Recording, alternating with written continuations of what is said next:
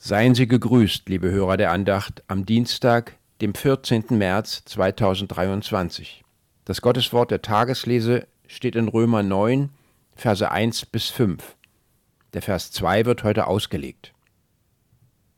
Ich sage, dass ich große Traurigkeit und Schmerzen ohne Unterlass in meinem Herzen habe. Es mag uns überraschen, aber diese Worte stammen tatsächlich aus dem Mund des Apostels, der im Philippa 4,4 sagt: Freuet euch in dem Herrn alle Wege, und abermals sage ich, freuet euch. Paulus kennt die Freude am Herrn. Er lebt diese Freude selbst noch im Gefängnis. Aber zugleich kennt er auch Traurigkeit und innerliche Schmerzen.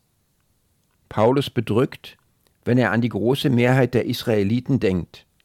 Obwohl Gott ihnen große Vorrechte zuteil werden ließ, glauben sie nicht an den von Gott gesandten Retter Jesus Christus. Sie wollen lieber ihre eigenen Wege gehen, statt sich zu bekehren und vertrauensvoll seiner Führung zu überlassen. Paulus weiß, dass er die große Mehrheit seines Volks in der Ewigkeit nicht antreffen wird.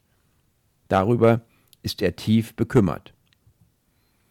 Können wir diesen tiefen Schmerz nachempfinden?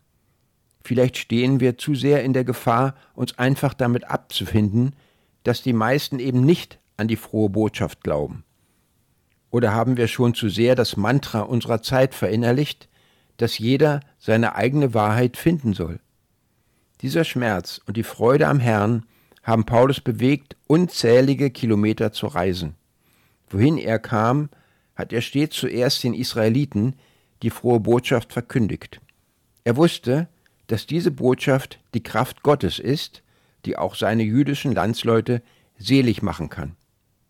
Dazu will auch ich mich immer wieder neu ermutigen lassen im Hinblick auf die vielen Menschen in meinem Land, die diese Botschaft noch nicht kennen. Wir beten. Bitte hilf mir, lieber Herr, dass ich mich nicht einfach damit abfinde, wenn Menschen ohne dich ihre eigenen Wege gehen. Wecke in mir Liebe zu den Verlorenen und mach mich auch in meinem eigenen Land zu deinem Zeugen. Amen.